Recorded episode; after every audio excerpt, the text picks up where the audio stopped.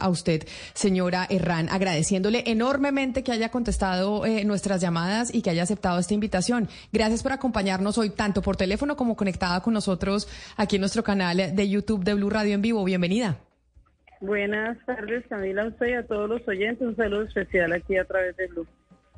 Bueno, como lo decía, pareciera eh, superfluo empezar a hablar del temas de estructuras familiares y demás, pero esta semana pues ha sido noticia eso, porque ustedes eh, directamente han estado hablando a través de redes sociales, pronunciándose sobre eh, los esquemas eh, familiares y por eso quisiera iniciar, doctora Ran, la entrevista preguntándole eso, ¿cómo es el esquema familiar de la familia Petro de la que usted hace parte? Porque usted es la primera esposa del presidente Gustavo Petro, tienen dos hijos. Además, usted es lideresa de la Colombia Humana y siguen teniendo, tengo entendido, una relación cercana. Entonces, quiero primero que nos explique el esquema familiar. A pesar de que ya la silla vacía hizo una publicación durante esta semana, que fue motivo también de discusión por cuenta de que se publicó la foto de Antonella, de Antonella la hija menor eh, del mandatario. Pero quisiera escucharlo de su parte. ¿Cómo es el esquema familiar de ustedes? Bueno, eh, no creo ni considero que yo sea de la familia presidencial. Tengo dos hijos con el señor presidente, con Gustavo Petro y dos nietas, pero no pertenezco a ese esquema lineal de familia presidencial. Soy solamente una mujer de la Colombia Humana, una lideresa que se recorre el territorio. Eh, mis hijos, Andrea y Andrés Gustavo Petro, están fuera del país y como núcleo familiar ya no existimos. O sea, no existe núcleo familiar en mi familia Petro Herrán, ya no está. Eh, están mis hijos haciendo su propia vida, mi hija en Marsella, al sur de Francia, con mis dos nietas, Luni y Victoria, y mi hijo Andrés Gustavo, eh, quien está allí eh, hace ya cinco años y medio con un exilio al que le tocó obligatoriamente acceder. Claro, yo le pregunto por el tema familiar porque además cuando se supo lo de Nicolás Petro y la entrevista que dio el presidente la semana pasada a nuestros colegas de la revista Cambio, usted a través de su cuenta en Twitter trinó sobre sus hijos y trinó lo que usted nos acaba de decir. Mis hijos están por fuera del país, tenemos dos hijos con, eh, con el presidente Gustavo Petro, tenemos nietos. ¿Por qué decidió usted trinar eh, sobre sus hijos? En medio de la situación que está enfrentando Nicolás Petro, que es el hijo mayor del mandatario. Para hacer claridad de mi maternidad, solamente va con mis hijos Andrea y Andrés. No soy la mamá de Nicolás. A él lo conocí ya cuando era un poquito más grande. Eh, no tuve la fortuna de estar cerca a Nicolás y pues era la gente, algunos me escribía, me mandaba mensajes que tu hijo, que tu hijo. Por eso fue que hice el trino, teniendo, haciendo la claridad de que solamente mis hijos son ellos dos, Andrea y Andrés. ¿Y qué tan buena relación tuvo usted con Nicolás? Digamos como que este esquema eh, familiar, y yo le confieso, eh, doctora Arran, yo vengo de un esquema familiar similar, de medios hermanos, hermanastros, madrastras, padrastras, cuando uno los papás se les separan y terminan casándose con otras personas, y esa es la, la realidad familiar de muchas personas en Colombia, entre esas la mía, que termina uno con estos esquemas eh, un poco eh, sui generis. ¿Cómo se la llevaba usted con Nicolás Petro, el hijo mayor eh, del mandatario? Cuando era chiquito, cuando tuvieron esa relación, cuando ustedes tuvieron sus dos hijos, ¿cómo era esa relación familiar? Bueno, primero aclarar que Gustavo Petro no pudo criar a su hijo porque estábamos en la guerra, estábamos en la clandestinidad. Y la grande irresponsabilidad de Gustavo hubiese sido haber estado con su hijo porque lo ponía en riesgo. Yo sé que fue muy doloroso para ellos como padres eh, tener que separarse como familia, pero no les podía, la guerra no les permitía la clandestinidad. En la clandestina uno no puede tener familia y por eso Gustavo no pudo gozar de tener esa paternidad con su hijo Nicolás. Ellos nunca cortaron eh, los lazos, siempre se comunicaban, Gustavo siempre estuvo muy pendiente de Nicolás, solo que no pudo estar al lado de él permanentemente. Lo que sí pudo hacer con mis hijos, porque yo cuando salgo de la guerrilla, cuando salgo de la cárcel, es que quedo embarazada. Por eso es que nuestros hijos se llaman Andrea y Andrés, porque eran nuestros alias en la guerrilla. Y él sí pudo, y pudimos, yo pude contar con él como padre para mis hijos. Eso fue lo que pasó. Y él siempre estuvo pendiente de Nicolás. Yo Nicolás lo conocí alguna vez en, en Cajicá, donde la mamá de Gustavo, eh, y luego permanentemente hubo una conexión de Nicolás con sus hermanos, sobre todo con, con Andrea, con Andrés, con Sofía, con todos ha tenido una conexión, es siempre muy amable, Nicolás siempre ha sido muy amable y muy decente. Señora Mariluz, a propósito de eso que usted nos está diciendo, que, que sus hijos biológicos, pues sus hijos, Andrea y Andrés, habían tenido una conexión con su hermanastro Nicolás.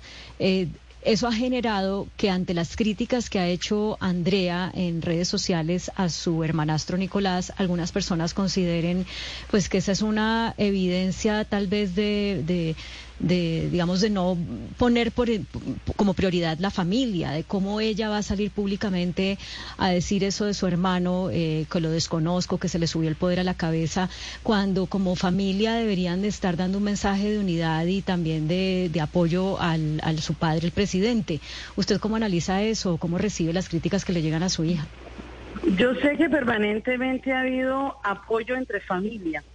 Siempre se ha actuado como familia pero también hay una responsabilidad con el país. El país espera lo mejor de, todos nosotros, el país espera lo mejor de nosotros como líderes de la Colombia Humana, como lideresa. Y mis hijos, eh, e, esto de la noche a la mañana se van aprendiendo cosas y no se aprende de manera inmediata. Forma parte un poco de la experiencia que se va adquiriendo. Y el que Andrea hubiese salido a decir algo sobre Nicolás, es su decisión propia, propia de ella, y en eso pues nadie tuvo absolutamente nada que ver, es la decisión de ella y la relación que tenía con Nicolás. Yo no sé qué tipo de conversaciones tenía con él, o sea, no sabemos, yo no sé en lo personal qué conversaba con Nicolás, si pudo conversar o no con él, tampoco lo sé. Y bueno, es una decisión eh, personal de Andrea y, y bueno, uno tiene que respetar las decisiones que también toman los hijos, ¿no? Claro, pero señora Ran, yo por eso le preguntaba por la relación que tenía usted con Nicolás Petro y sus hijos con Nicolás Petro. Y se lo hablaba también en el esquema familiar de tener medios hermanos, de tener hermanastros, de tener padrastros, etcétera, etcétera, porque lo que se ve con Nicolás Petro, sin excusarlo a él ni más faltaba, es que como que pareciera que todos en su familia decidieron darle la espalda, hasta su papá. Entonces, en, este momento como que todos salieron a trinar, todos dijeron, no, yo, usted dijo, yo no soy la mamá de Nicolás Petro. Los, el eh, otro Nicolás, que es el hijo de Verónica Alcocer, salió a decir, yo no soy el, el Nicolás Petro, como si él fuera la oveja negra de la familia y todos dándole la espalda. ¿Por qué razón? ¿Cómo, ha sido, ¿Cómo ha sido esa relación con el hijo mayor del presidente? No, eh, primero Nicolás no es el, el hermanastro, es el medio hermano de mis hijos. Y siempre ha habido una buena relación con él. Jamás hubo un altercado, eh, una diferencia de entre hermanos, nunca lo ha habido. En los momentos que se han podido encontrar, que han sido muy pocos además, muy pocos, siempre ha habido una fraternidad entre ellos y la solidaridad permanente. El más aislado de toda la familia es mi hijo Andrés Gustavo, que está en Canadá. Él está allá, yo hace desde el 2 de enero del 2019 no veo a mi hijo porque no puede venir a Colombia, pero ha habido alguna que otra comunicación, pero la comunicación permanente siempre la ha habido entre hermanos. Ellos no se llaman medios hermanos, entre ellos mismos se llaman hermanos y siempre ha habido afecto, cariño, solidaridad.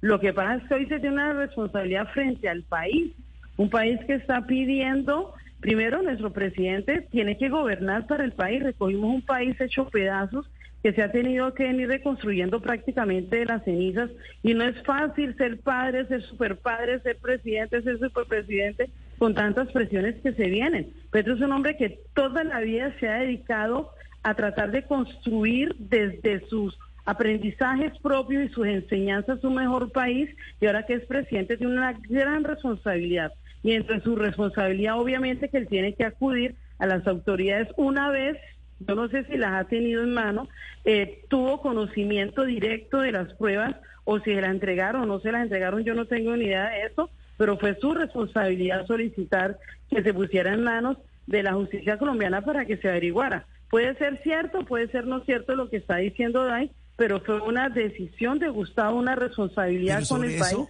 No le dio la espalda a Nicolás simplemente solicitó que se procediera como se debía hacer.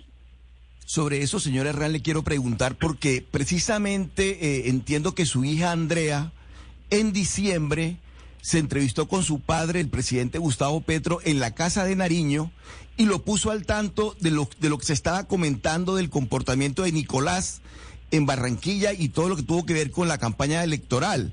Entonces, lo que se dice es que el presidente conoció de esos hechos en diciembre, cuando su propia hija, Andrea, lo puso al tanto, y no eh, ahora recientemente, cuando Dai, la que había sido su, su nuera, lo pone al tanto en la casa de Nariño de el, el, uno, el primero de febrero de este año, cuando le informa al presidente lo que estaba ocurriendo con Nicolás. Entonces quería preguntarle por eso, señor Herrán, esa visita de su hija Andrea al presidente Petro en diciembre para ponerlo al tanto de lo que estaba ocurriendo con Nicolás. ¿Usted qué conocimiento tuvo de eso? En diciembre la visita de mi hija al papá fue para hablar de la separación de ellos. Una relación de cuatro años donde estuvieron casados, de seis años donde estuvieron casados cuatro años. No podían hablar de otro tema sino, sino la separación, el rompimiento de un matrimonio, la llegada de una tercera persona. Eso fue lo que ellos estuvieron hablando en diciembre. Ya cuando Gustavo tiene la oportunidad de, de poder hablar con Dai, es cuando dice esa situación no va más allá de un simple rompimiento de pareja, cuando ella va y le dice es que hay otras cosas y me, yo no sé si ella le habrá llevado algo a Gustavo de pruebas, ahí donde Gustavo de inmediato pues ya se toma la decisión de que esto hay que elevarlos a las autoridades. Señora Herrán, perdóneme entonces, en esa reunión de diciembre de Andrea con el presidente Gustavo Petro en la Casa de Nariño, allí no se tocó el tema de la situación política y electoral, el comportamiento electoral que había tenido eh, Nicolás en, las elecciones de octubre. No, para nada. Hablaron fue de la tusa que tenía Dai, de su rompimiento, de su dolor como mujer, de cuando se acaba un matrimonio toda la familia se afecta. Eso es muy difícil y se estuvo tratando desde el corazón, desde lo muy personal, desde el dolor, pero en ningún momento eh, de que Nicolás, o sea, si no se pudo, hasta, hasta el momento de que Dai se pudo hablar con el presidente, fue que supongo yo que ella le dijo a él, mire, están pasando este otro tipo de cosas, y ella no sé cuánto tiempo habrá demorado, si le dio o no pruebas al presidente de las cosas de Nicolás. Me supongo que ya una vez que tuvo la entrevista esta tan reconocida, fue que ella aportó pruebas, pero realmente nadie nunca jamás dio pruebas de ninguna índole. Mire, señora Herrán, usted dice igual que lo dijo el presidente hace una semana cuando empezaron a hablar de la situación de Nicolás Petro, razón por la cual terminamos todos en el país hablando de la familia del presidente, porque mucha gente nos dice que por qué hablamos de la familia del presidente, pues porque directamente la familia presidencial ha puesto esto sobre la mesa, sus directos eh, protagonistas. Usted además de ser la primera esposa del presidente Gustavo Petro, de ser la mamá eh, de dos de sus hijos, es también una líder política de la Colombia humana. Y ahí es donde yo quiero entrar a preguntarle por las decisiones del mandatario frente a Nicolás Petro en política, porque usted reitera lo que dice el presidente. Él no lo crió porque estaba en la clandestinidad cuando Nicolás eh, nació. Sin embargo, siempre tuvieron relación. Cuéntenos sobre las decisiones en su momento del mandatario de involucrar a Nicolás en política y de ser su representante, entre otras, y de la Colombia humana en, eh, en el Atlántico. Sabes tú que Gustavo es un hombre que ha permitido, él a mí en ningún momento, a Mariluz Herrán Petro le ha dicho puede hacer o no puede hacer política. Él a mis hijos nunca les ha dicho pueden hacer o no pueden hacer política. Nosotros hemos tenido la plena libertad de tomar nuestras propias decisiones de lo que queremos hacer. Él no le dijo a Nicolás sea candidato a la gobernación del Atlántico.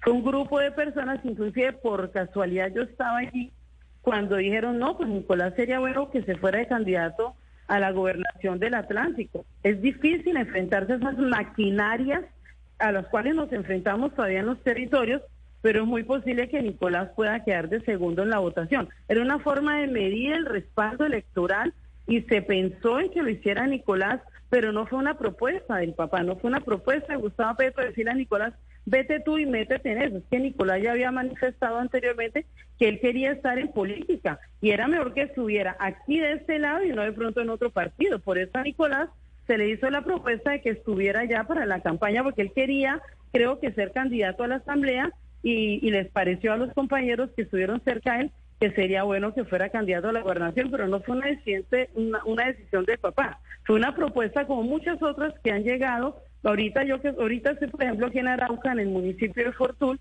y aquí la gente se reúne conmigo, me dice qué es lo que está pasando y uno qué le dice a la gente. Ustedes son los que conocen su territorio, ustedes son los que toman las decisiones y son los que se organizan y saben qué rumbo tomar. Uno lo único que hace es guiarlos, pero absolutamente no toma decisiones por nada más. Y Gustavo nunca ha tomado decisiones ni por sus hijos ni por mis hijos, ni por mí tampoco. Señora Rani, ¿quién le propone entonces al, eh, al hijo del presidente, al hijo mayor, al, a Nicolás eh, Petro, que sea candidato por, por la Colombia Humana? ¿Quién es el que se lo propone si no es el mandatario? No, eso fue una... Mira, yo tengo memoria visual y yo recuerdo que estábamos en una de las sedes de campaña en esa época, en el 2019, que yo fui candidata al Consejo también en Bogotá, y eh, llegué a hablar con los compañeros y ahí habían varios compañeros de los que siempre han andado con Gustavo, eh, estaba Aldo Cadena, creo que está Alfonso Cabrera, Augusto Rodríguez, se está hablando del mapeo a nivel nacional de las candidaturas. Ahí nunca estuvo Gustavo, él nunca estuvo ahí, nunca tomó esa decisión. Fueron los compañeros, porque ellos eran los que estaban visitando los territorios, iban viendo las fortalezas y las debilidades de las personas que en ese momento aspiraban a tener una candidatura. En ese momento recuerden que Colombia Humana no tenía personería jurídica y pues teníamos muchas dificultades para nosotros tomar decisiones de que queremos que fulano lo hagan porque dependíamos de otros partidos para que nos dijeran les damos o no el aval. Fue ahí donde se hizo la coalición con la Unión Patriótica, que fue Colombia Humana Pero no, él, él, no, él nunca se ha metido en eso, él siempre nos ha dejado nosotros hacer política y, mal haría él un hombre que, que lucha por la democracia de su país ir a decir sí o no, se lo, o no lo podemos hacer. Él en eso no se vio involucrado, no, no lo hizo. Señora Mariluz Serrán, yo sé que Nicolás Petro no es su hijo, pero como usted bien nos ha explicado, pues usted lo conoció en algún momento y sus hijos eh, han tenido relación con él y pues imaginamos que usted lo ha visto más veces, varias veces. Por eso quiero preguntarle si a usted le sorprendió lo que se conoce de ese presunto involucramiento de él en actos eh, delincuenciales, en el recibo de dineros de personas eh, de dudosa reputación y que además se hubiera quedado con ese dinero que supuestamente tenía que haber ido a la campaña de Gustavo Petro. ¿Le sorprendió o le pareció que según la personalidad que usted conoce de él, pues era algo que podía pasar? No, nunca, nunca, nunca, nunca. O sea, todavía seguimos sorprendidos frente a las acusaciones que se han hecho en su contra. Eh, Nicolás es un, es un joven que como mis hijos se crió eh, sin lujos, eh, sin cosas ostentosas. Mis hijos montaban en bus, yo todavía mantengo montando en bus, trabajando, mirando cómo uno se sostiene, cómo sale adelante.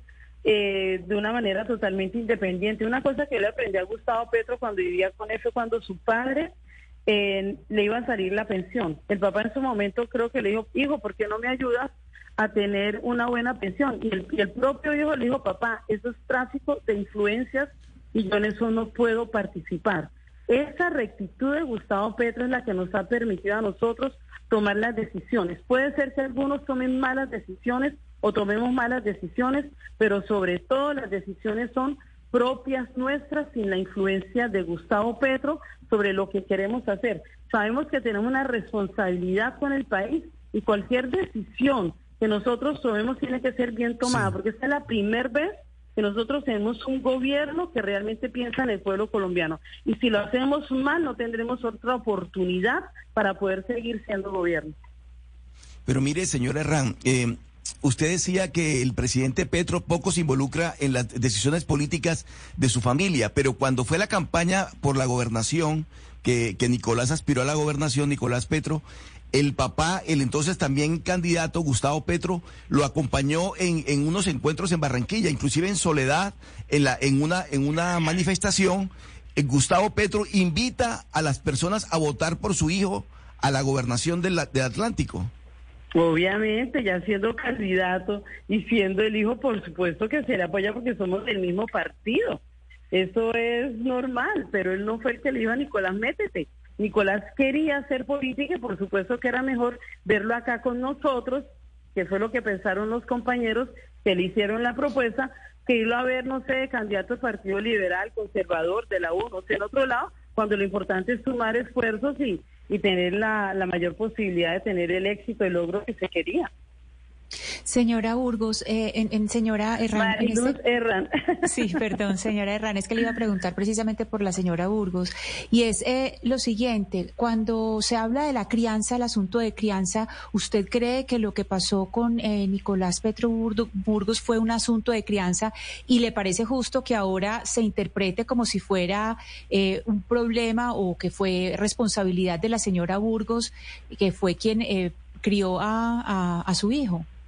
Que se eche como la responsabilidad en ella. No, no, no, no, no. Ella no es responsable para nada. Una madre siempre cría a su hijo con amor, con fortaleza, con valores. Mira, yo, yo soy una mujer que nació en, que, primero no sé quién fue mi padre, ya después de muchos años, ya cuando lo supe hacía 20 años había muerto un, un lituano, pero yo vengo de una familia eh, pobre, de una familia que tuvo muchísimas dificultades, de una familia que todavía tiene mil dificultades para poder sobrevivir, pero cada uno elige lo que quiere hacer. No es, yo le he dicho a la gente cuando los visito los territorios, no, no es resignarnos a nacer pobres, crecer pobres y morir pobres. Hay personas que tienen un liderazgo innato que puede servirle a la sociedad y muchos de nosotros tomamos la decisión de escoger nuestro propio camino. Los padres nos guían hasta un punto, nos ayudan hasta un punto. de ahí para allá nosotros no podemos estar diciendo que claro, pueden es, o no pueden hacer. Es muy comprensible lo que usted está diciendo, pero entonces usted sí está de acuerdo en que es injusto responsabilizar a la señora Katia Burgos pues por, por el comportamiento de Nicolás, decir como yo no lo crié, pues eso fue la mamá la que lo crió, como correr esa responsabilidad para otro lado. Yo creo que Gustavo ahí lo, lo, recuerda que él, él, es un hombre que comunica muy poco en temas de familia. Las cosas privadas a veces son difícil de comunicarlas porque se pueden malinterpretar muy mal. Pero Gustavo siempre estuvo muy pendiente del bienestar, la salud y la educación de Nicolás. Sus abuelos paternos y maternos siempre estuvieron pendientes de Nicolás. Tan es así que Gustavo vio que el lugar más seguro para tener a su hijo era con su mamá, con Clara, con la abuela. Y la abuela fue la que estuvo también muy buen tiempo con la mamá de Nicolás, con Katy, con Nicolás, y Gustavo siempre estuvo pendiente. No podría ser el padre que estaba allí, era un padre ausente, pero directamente, pero era un padre que siempre estaba pendiente de su hijo. Señora Mariluz, esta realmente es una entrevista muy particular porque nunca habíamos tenido como este tipo de situación en, un, eh, en una familia presidencial, aunque usted ya nos dijo que no se siente parte de la familia presidencial.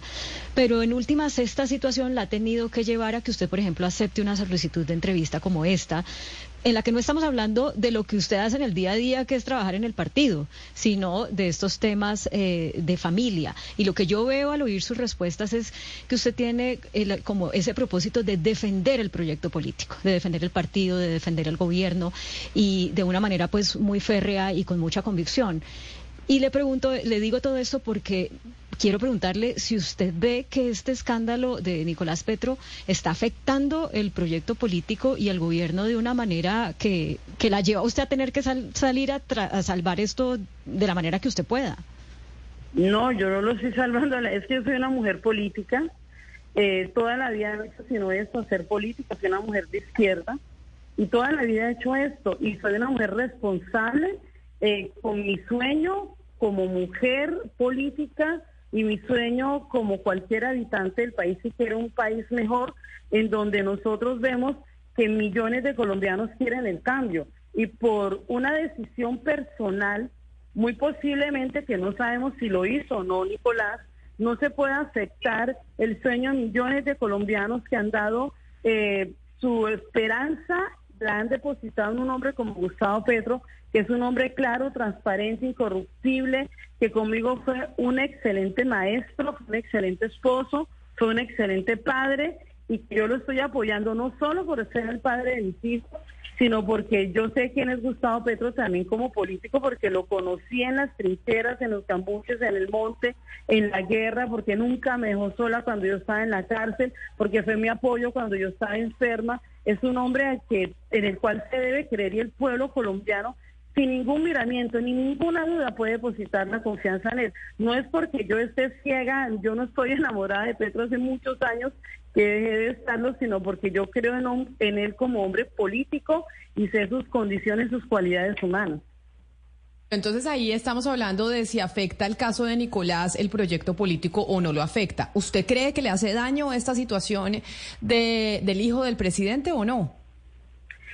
Eso depende, la cultura, nosotros tenemos un país de regiones y ese país de regiones lo toma de una manera distinta. A medida que yo he venido recorriendo nuevamente el país en esto, después de que ha pasado todo eso, la gente tiene muchas dudas y muchas preguntas. Uno lo defiende de manera férrea y dicen que todo es un montaje, otros dicen no, Nicolás debe, debe, aclarar la situación y otros dicen que no importa porque es que Petro no está gobernando con Nicolás.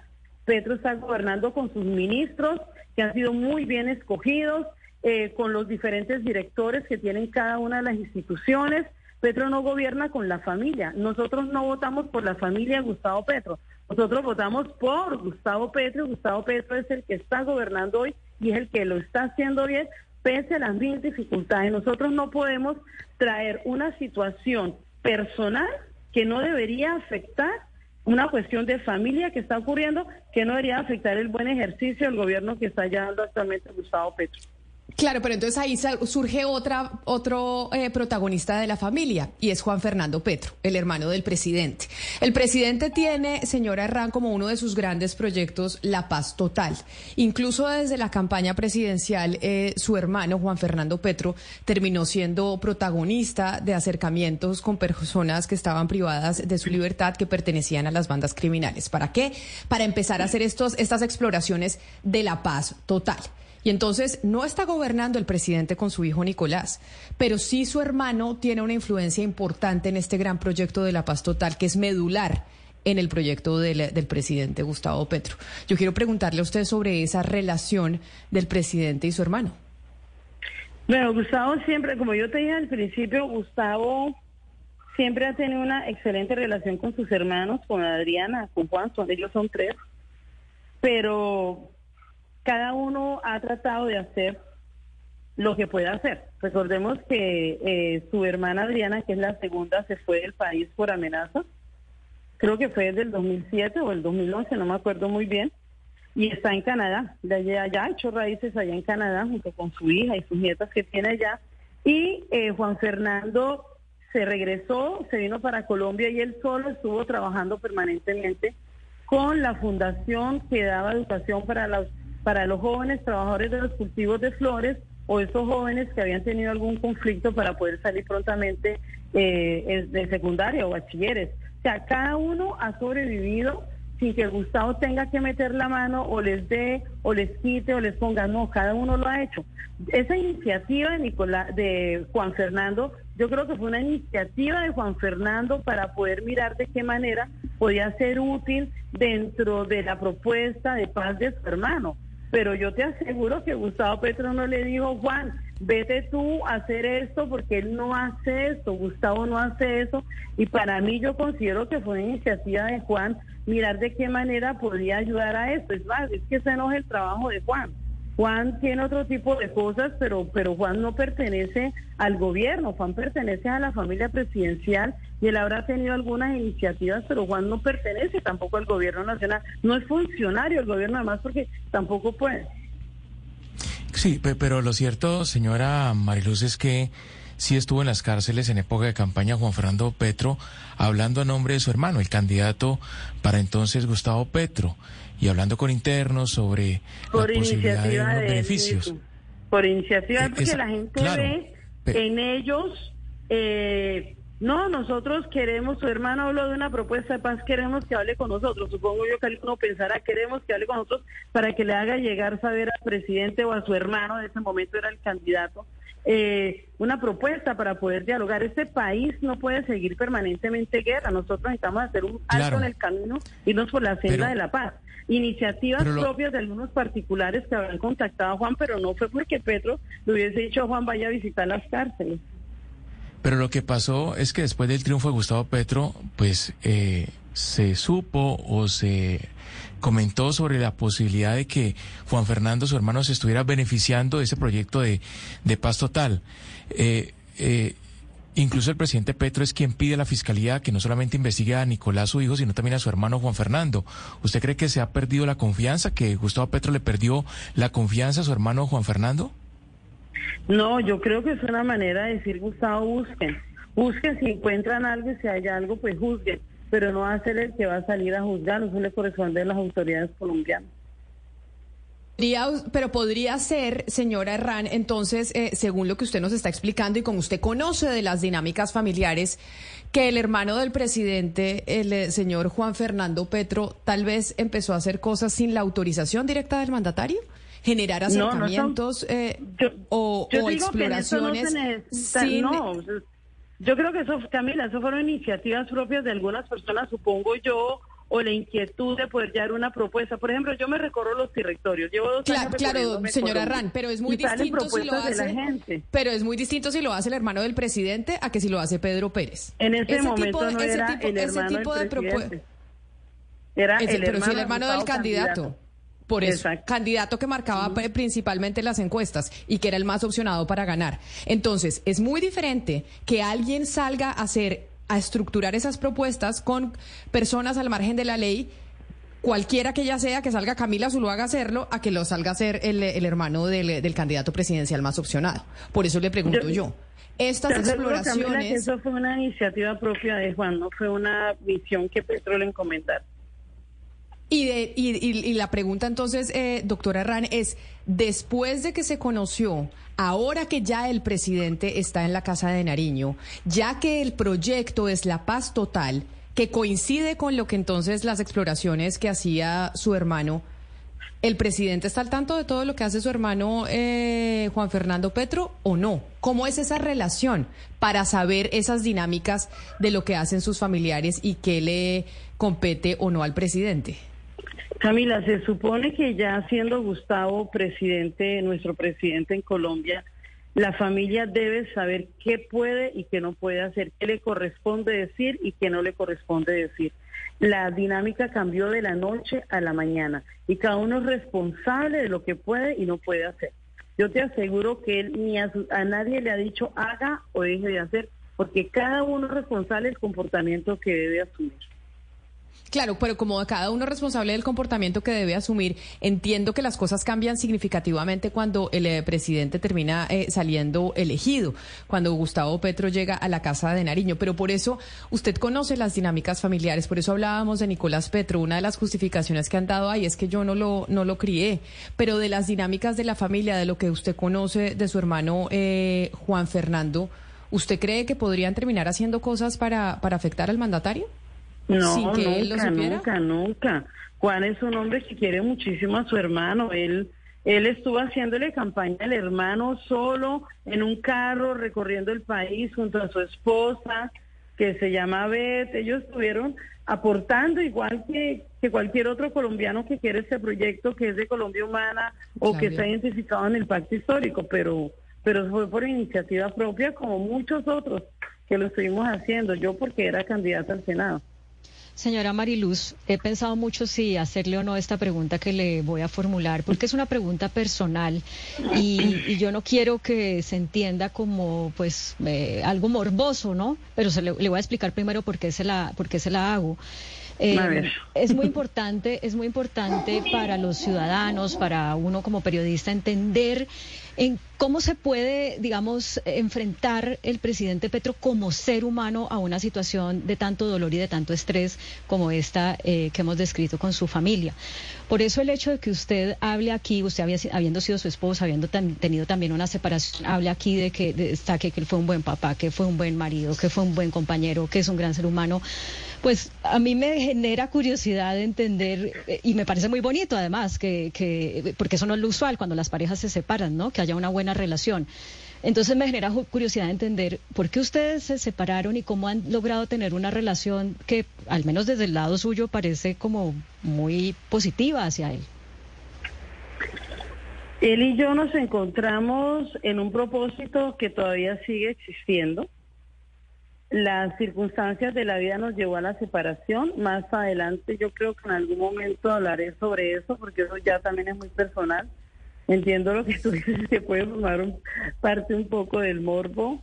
Eh, pues uno, no, no quiero decir cosas que después vayan a afectar más, y a lugar a no sé qué tipo de cosas, pero te aseguro que cuando nos separamos eh, nos seguíamos queriendo muchísimo pero también entendimos que yo soy una mujer, una lideresa, una mujer que lidera también procesos, y él es un líder también que lidera procesos, y era mejor ya estar separados después de algunas cosas muy personales que ocurrieron, pero yo me siento muy bien en lo que estoy haciendo, yo sé que él está perfectamente bien en lo que está haciendo, y que sabe que cuenta conmigo como una mujer política que siempre lo va a apoyar. Pero ustedes siguen teniendo relación, eh, pues digo, no relación matrimonial, ya lo sabemos, pero siguen teniendo una relación cercana de proyecto político y de hablarse eh, frecuentemente y por los nietos y por los hijos? No estamos hablando actualmente que frecuentemente, que nos hemos encontrado en los espacios familiares, el cumpleaños, el matrimonio, eh, alguna cosa que obviamente nos encontremos dentro del espacio familiar. Y dentro de lo político también nos hemos encontrado en la tarima, en eventos, en reuniones. Sí, también lo hemos hecho y es una relación de mucho respeto. Él tiene su actual pareja y bueno, es, es, una cosa que, que no tiene por qué, uno, uno no tiene por qué terminar tirándose los pelos eh, con su con su ex marido y odiándolo cuando sabe que también aprendió muchísimo de él y en las relaciones que se acaban hay que sacar lo bonito de ellas y no lo malo, porque los odios son los que han llevado a ese país a estar así como regular como vamos. Así es, y como le digo, esa dinámica o esa eh, familia presidencial que hoy está en la Casa de Nariño, pues es la de muchos colombianos. Muchos colombianos tienen eh, varios matrimonios, eh, diferentes hijos, hermanos, medios hermanos, hermanastros, y como la veo a usted en respuesta a la pregunta de Claudia, teniendo una relación tan cordial con, con su ex esposo hoy, el presidente, ¿cómo es su relación con la primera dama, con Verónica Alcocer, que también es muy protagonista dentro de la familia y también en el espacio político? En los escenarios que nos hemos encontrado de respeto. Es que, o sea, para mí, a mí me da igual eh, verla, no verla, que esté o que no esté, porque no tiene que ser una relación tirante ni ni de lambonería tampoco, que yo ese tipo de cosas no lo hago, pero es de respeto. Ella tiene eh, su propio proceso, su trabajo, su dinámica, eh, y yo tengo la mía, es algo totalmente distinto. Ella es una mujer que más se ha visto marcada por ser madre, es una buena madre, como lo dijo Gustavo en alguna de sus entrevistas, eh, y yo soy una mujer pues en, otra dinámica, la dinámica política. Pero usted ha sido muy... totalmente distintos. Usted ha sido muy insistente en decir que Gustavo Petro y usted coinciden en un proyecto político, que así se conocieron y que a pesar de estar eh, divorciados hoy, pues todavía comparten ese proyecto político. La primera dama Verónica Alcocer, desde que salió elegido el presidente, incluso en campaña, ha estado muy activa y figura mucho a través de redes sociales y demás. ¿Cuál es el proyecto político que comparte eh, Verónica Alcocer con el presidente Gustavo Petro? ¿Es similar al que ustedes compartían o no? Ella es su esposa y ella lo ha estado apoyando. Y como esposa, pues está apoyando a su esposo. Si no lo apoyara, no estaría con él. Y es la primera dama de este país y está cumpliendo con su función como primera dama. Y, y por supuesto que me parece excelente lo que ella hace y la felicito, por supuesto, por estar apoyando a su esposo y el padre de sus hijos también.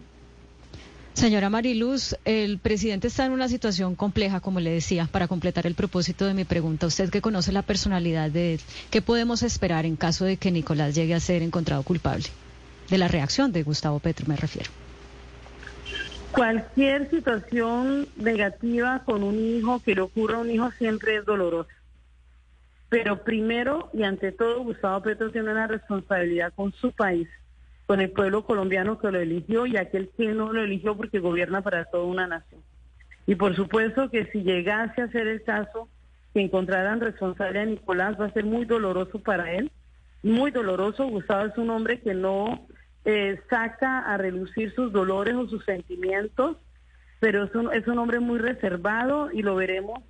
Ojalá que no lo veamos más si llega a salir una situación adversa con Nicolás, pero la convicción que Gustavo Petro tiene de gobernar bien ese país, no se va a sobresaltar ni va a cambiar, va a seguir siendo el presidente que nosotros merecemos y con toda con todo su compromiso para hacerlo muy bien. Es la señora Mariluz Herrán, líder política de la Colombia Humana y primera esposa del presidente Gustavo Petro. Señora Herrán, mil gracias por aceptar esta invitación, por ser tan franca en sus, en sus respuestas y por, y, por recibirnos eh, también eh, la llamada. Feliz día para usted, feliz fin de semana. Bueno, muchas gracias, un abrazo a todos y confiamos que las cosas van a estar muy bien. Gracias, un abrazo. A usted mil gracias. Un abrazo también. Es la una de la tarde en punto. Así llegamos nosotros al final, hablando con eh, la señora Herrán de lo que fue noticia toda la semana, la familia presidencial. Desde el domingo empezamos eh, a hablar públicamente por cuenta de la entrevista que dio el presidente Gustavo Petro a nuestros colegas de la revista Cambio de la situación que enfrenta con eh, su hijo Nicolás Petro y con su hermano Juan Fernando Petro.